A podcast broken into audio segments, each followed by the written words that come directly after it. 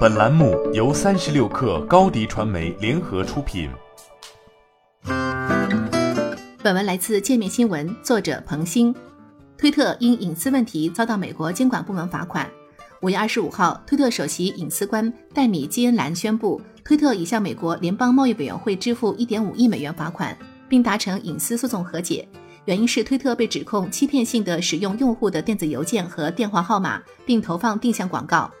FTC 称，推特要求用户提供电话号码和电邮地址以保护他们的账户，但推特又将这些信息纳入了广告定位数据。FTC 认为，推特的行为违反了2011年的一项命令，该命令明确禁止该公司歪曲其私隐和安全做法。推特在2019年承认这一做法，并公开道歉。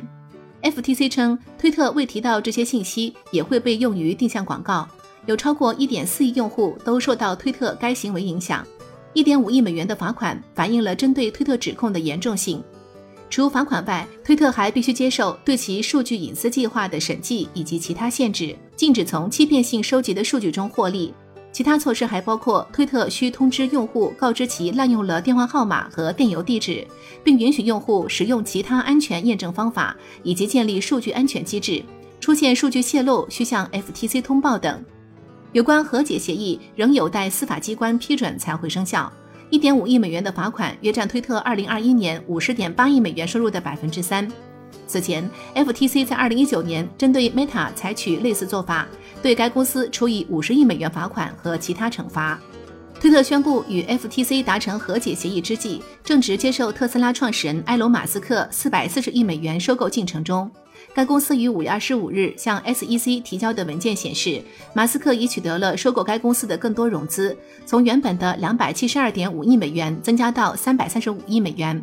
然而，在此收购进程中，有关马斯克质疑推特是否虚报用户数中的假账户数量成为热议话题。